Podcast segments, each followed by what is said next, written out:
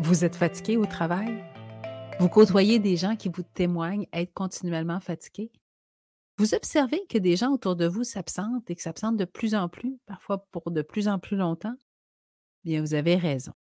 La fatigue, l'absentéisme, sont en croissance présentement dans nos organisations. Je suis Annie Boilard, spécialiste du leadership, du monde du travail. Je travaille avec la super équipe du réseau Annie RH et aujourd'hui, on s'intéresse à l'absentéisme et à la fatigue au travail. D'abord, l'absentéisme en quelques chiffres.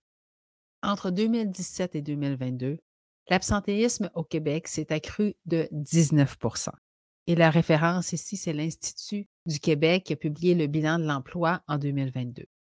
Et à tous ceux qui sont à se dire Ah, mais c'est à cause de la pandémie.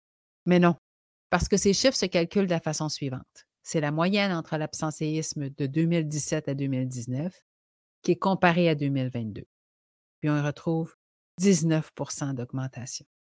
C'est énorme. De ce 19% 14 de l'augmentation vient de l'absentéisme relié à la santé. L'autre 5% s'explique par l'absentéisme pour la famille.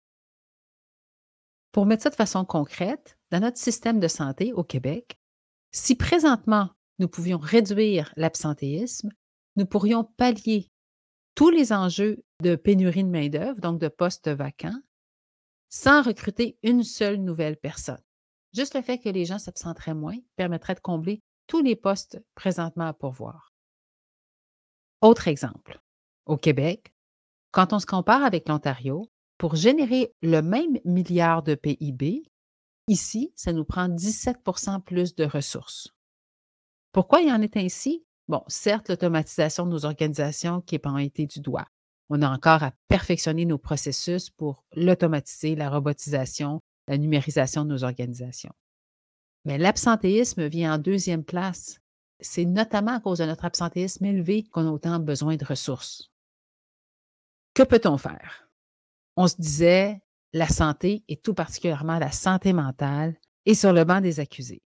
Donc, pourquoi est-ce qu'il y a des enjeux de santé mentale? D'abord reliés au stress, qui n'est pas étranger à la charge de travail. Il y a également des enjeux au niveau de l'anxiété, dépression et on a des troubles de l'adaptation.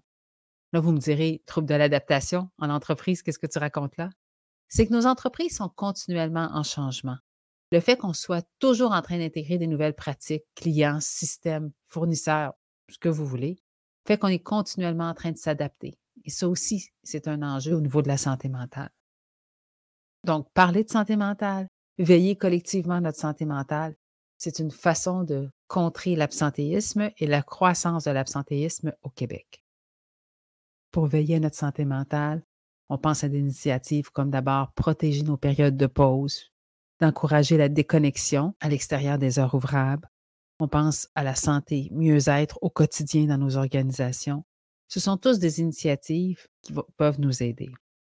Il reste que les meilleurs guides demeurent, selon moi, la description des risques psychosociaux, d'abord prévus dans la loi sur la LNESST, la nouvelle mouture sur la modernisation du régime.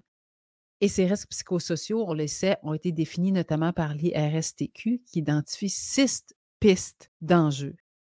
Et ces six risques psychosociaux sont d'excellents chemins pour identifier des pistes pour mieux veiller à notre santé mentale. Maintenant, la fatigue. En fonction des différentes périodes de l'année, on entend beaucoup les gens nous parler de leur niveau de fatigue.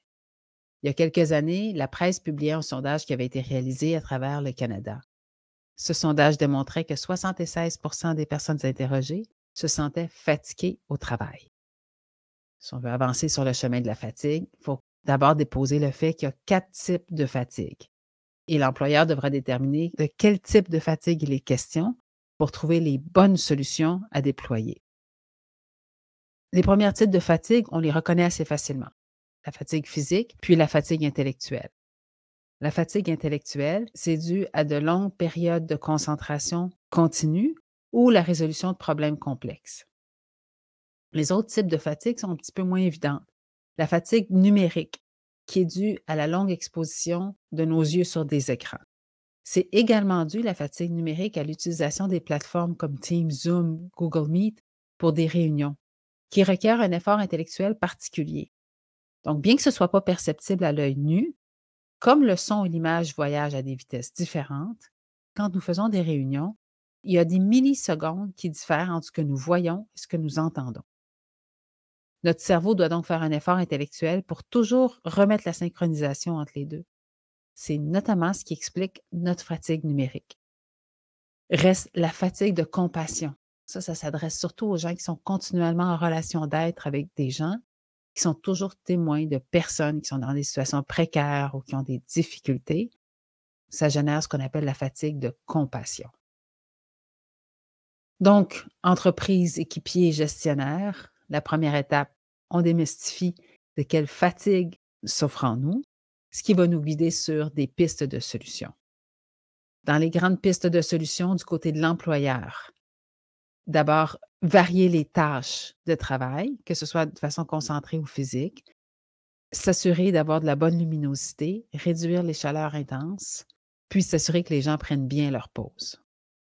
Du côté des individus, une bonne routine de sommeil. On sait que la fatigue, notamment, émane de l'absence ou du trouble de sommeil, dont 50% des gens se disent être victimes.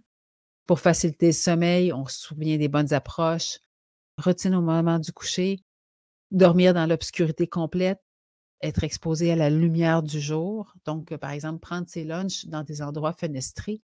Ça, ça peut être des bonnes idées pour pallier à des enjeux de sommeil.